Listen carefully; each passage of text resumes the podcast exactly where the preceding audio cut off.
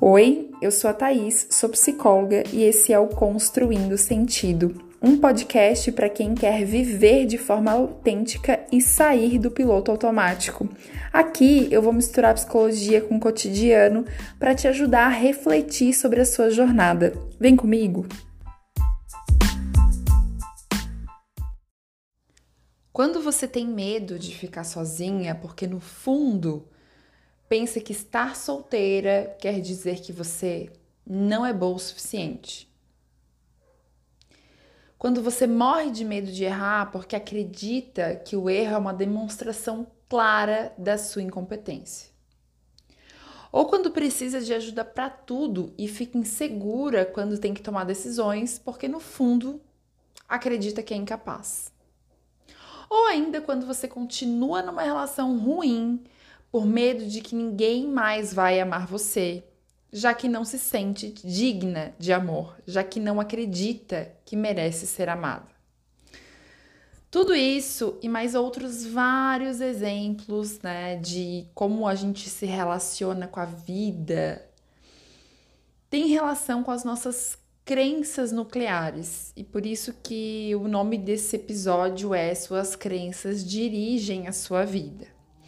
Nesse episódio, a minha ideia é explicar um pouquinho mais para você, de forma é, conceitual, né, um pouco da terapia cognitivo-comportamental, que é com que eu trabalho hoje, mas não quero trazer isso de forma chata, mas para explicar para você entender um pouco, para trazer consciência para sua vida, para que você entenda que existem crenças que muitas vezes você desconhece sobre você, mas que elas fazem você ter pensamentos, sentimentos e comportamentos que muitas vezes são não são construtivos e pioram a sua, a sua autoestima, né? Te deixam muitas vezes com a autoestima baixa.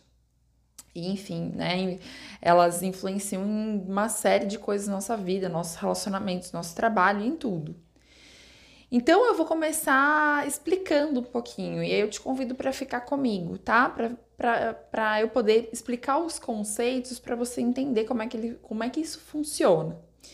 As experiências que cada pessoa tem ao longo da vida, né, resultam na forma como a pessoa se enxerga, tanto quanto ela se enxerga, quanto enxerga os outros e também o mundo, né, como esse mundo funciona. O jeito que as, nossas, as pessoas significativas, né, como os nossos pais, os nossos cuidadores, né, os nossos amigos, os nossos colegas de escola, também tratavam a gente influencia, né, diretamente na forma como a gente pensa, sente e age hoje no presente. E além disso, todo o nosso contexto de vida, né, junto com essas vivências, são responsáveis aí pela formação das nossas crenças. Né? Então, tem uma série de ingredientes aí que vêm das nossas vivências que formam aí essas crenças sobre a gente, né? E a TCC, que é a terapia cognitivo-comportamental, que eu utilizo hoje, que é a, é, é a abordagem da psicologia com qual eu trabalho, ela é baseada no modelo cognitivo que considera, né? Isso aqui é bem importante, tá? Que a forma com que as pessoas interpretam as situações afeta diretamente as suas emoções e os seus comportamentos.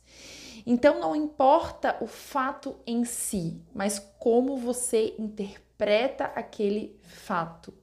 A sua interpretação sobre o que acontece na sua vida, com você, nas suas relações, é o que vai influenciar, vai afetar suas emoções e seus comportamentos.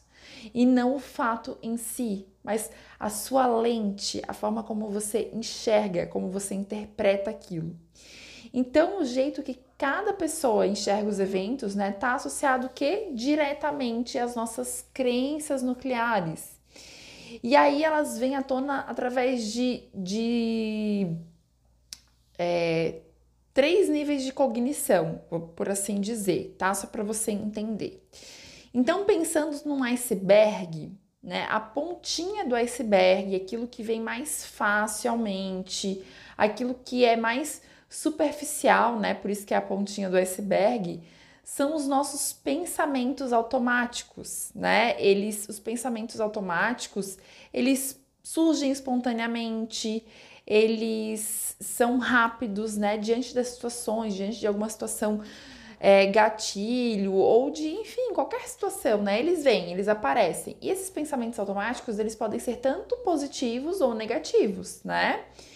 E a gente aceita os nossos pensamentos como verdadeiros. Eu já falei em outros episódios aqui para vocês que na realidade os pensa nossos pensamentos são só pensamentos, eles não são verdades absolutas, né? Os nossos pensamentos, eles são interpretações que vêm, né, da nossa forma de ver a vida. Então não são verdades absolutas, só que a gente não se questiona isso. Isso é o primeiro problema, né? A gente precisa sim questionar os nossos pensamentos. Então os pensamentos automáticos, eles acontecem com todas as pessoas, né? E eles surgem ou tanto, ah, você falando de uma forma verbal, numa frase, ou visual, uma imagem, né? Ou das duas formas juntos. Os pensamentos automáticos, eles são assim, automáticos, rápidos, né? Eles aparecem aí rapidamente na nossa cabeça. Vou trazer um exemplo para você, né? O seu. Vou trazer um exemplo para a gente seguir aqui. Vamos imaginar que você está trabalhando e aí chega o seu chefe, seu chefe, seu líder, enfim, e chega para você assim: olha, Fulano, eu quero que você entregue até amanhã o relatório tal, que é um relatório, vamos imaginar que seja um relatório complexo. E aí o seu primeiro pensamento é: hum, não sei, não sei se eu vou conseguir entregar, porque esse relatório é muito difícil. Eu acho que eu não consigo entregar, acho que eu não sou capaz de entregar, né? Enfim. Esse é o seu primeiro pensamento.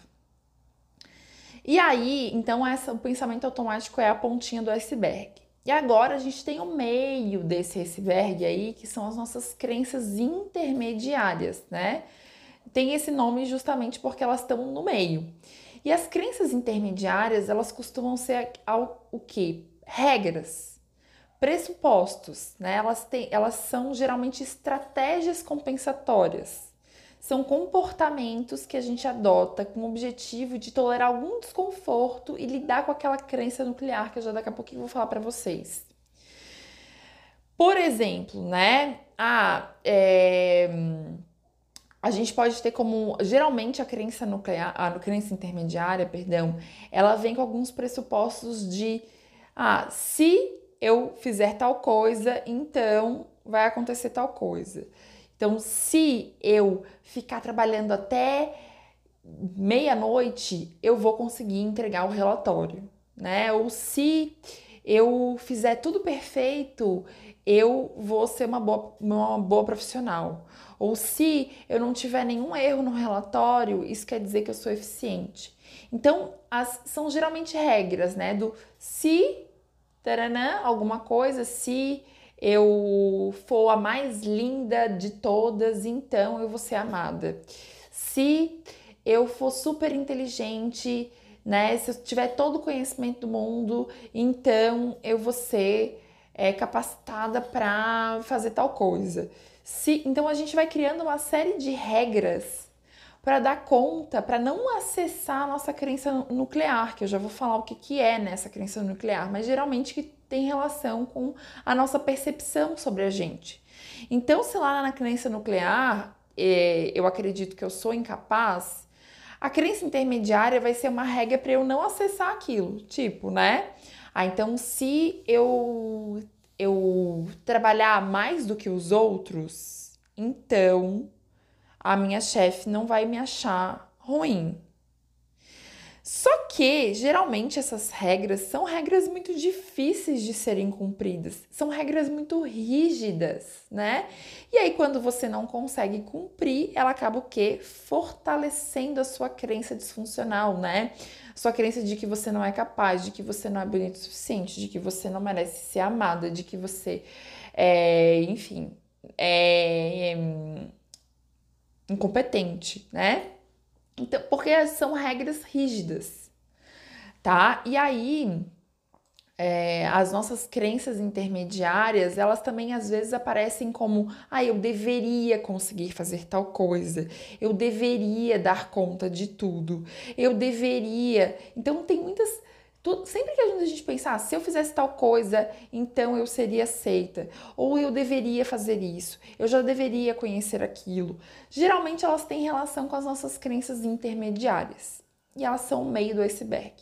Só que lá no fundo, né, a gente tem as nossas crenças nucleares, como eu já falei, elas são formadas ao longo da nossa vida, desde a nossa infância, e elas são percepções sobre a gente, sobre o outro e sobre o mundo, né? Elas são ideias, conceitos lá muito enraizados e fundamentais sobre nós mesmos.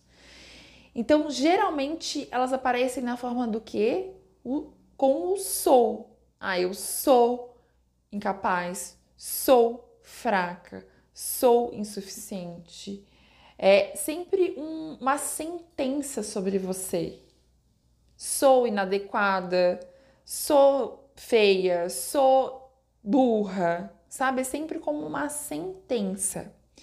E aí a gente tende a acreditar nessas crenças nucleares de maneira é, de maneira irrefutável, assim, né? Eu não desconfio, eu não eu não desacredito daquilo, eu acredito fielmente naquilo ali.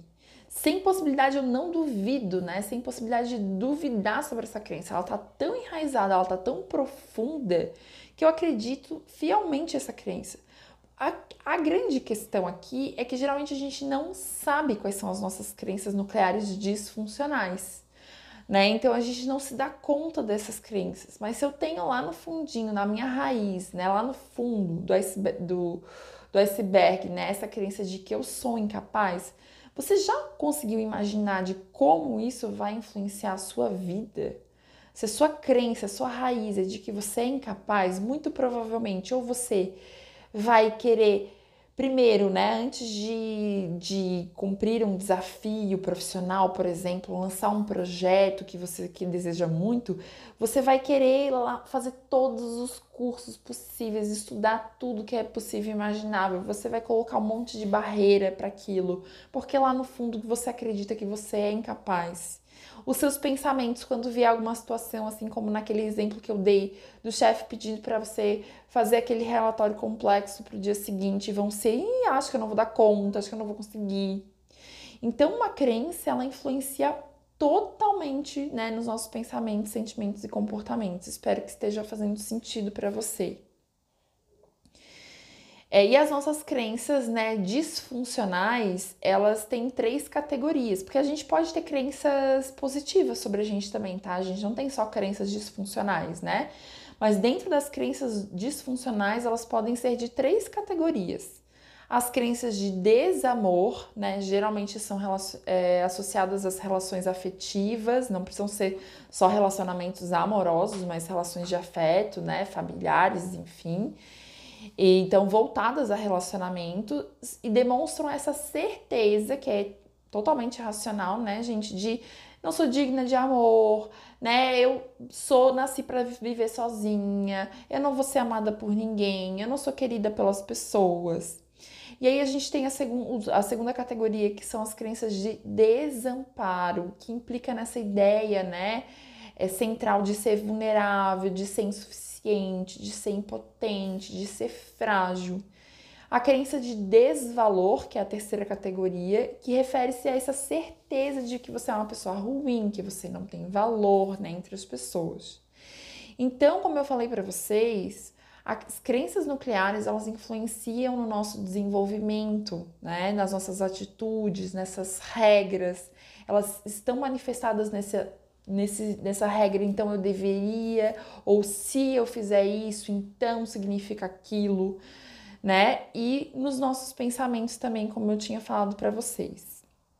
E aí, já que as crenças nucleares elas são difíceis, né, de a gente acessar, é, geralmente né, no processo terapêutico ali com a terapia cognitivo comportamental, né, fazendo uma série de técnicas, a gente consegue acessar essas crenças e aí começar a modificar essas crenças. Essas crenças, elas são muito difíceis de serem totalmente ressignificadas, mas é possível, né, trazer aí, porque vocês percebem que são padrões muito rígidos. Então é possível trazer aí uma nova percepção sobre essa crença, uma desconstrução dessa crença, né? Ou até uma inclusão de crenças mais construtivas aí. E sempre começa, gente, com a modificação do pensamento. Então, né, claro que a terapia vai ajudar muito e muito nesse processo de ressignificação, né, de construção de novas crenças. Mas o que eu posso trazer para você já de dica que você pode já fazer, independente de estar na terapia ou não, é de fato refletir sobre os seus pensamentos, né? Primeiro, não tomar o seu pensamento como uma verdade absoluta. E aí pensar assim, quando vier esse esse pensamento, ah, eu acho que eu não vou conseguir entregar isso aqui, acho que eu não vou ser capaz. Olha para esse pensamento, né? E vê o quanto ele é real, quanto esse pensamento é um fato ou é algo, uma fantasia, né? Ou é uma crença de fato. Então, olha assim, tá, mas o que, que me faz acreditar que eu não sou capaz? Que evidências eu tenho que eu não sou capaz? E que evidências que eu tenho que são contrárias a esse pensamento? Que situações que eu já vivi que eu consegui dar conta, por exemplo, né? E coloca daí essa crença em perspectiva mesmo. Por exemplo, né? Ah, eu acredito que eu nunca vou ser digna de ser amada, de que eu nunca vou encontrar ninguém. Pensa numa, um mundo, né? No mundo existem 7 bilhões de pessoas. De fato, você acredita que você é a única né, pessoa neste mundo que não vai ser amada por ninguém? Então coloque em perspectiva qual é de fato é a probabilidade disso, né? Então analisa, anota esses pensamentos, faz essa conversa interna com você né? Percebe como que você aplicaria, por exemplo, essas regras tão rígidas nas pessoas que você ama.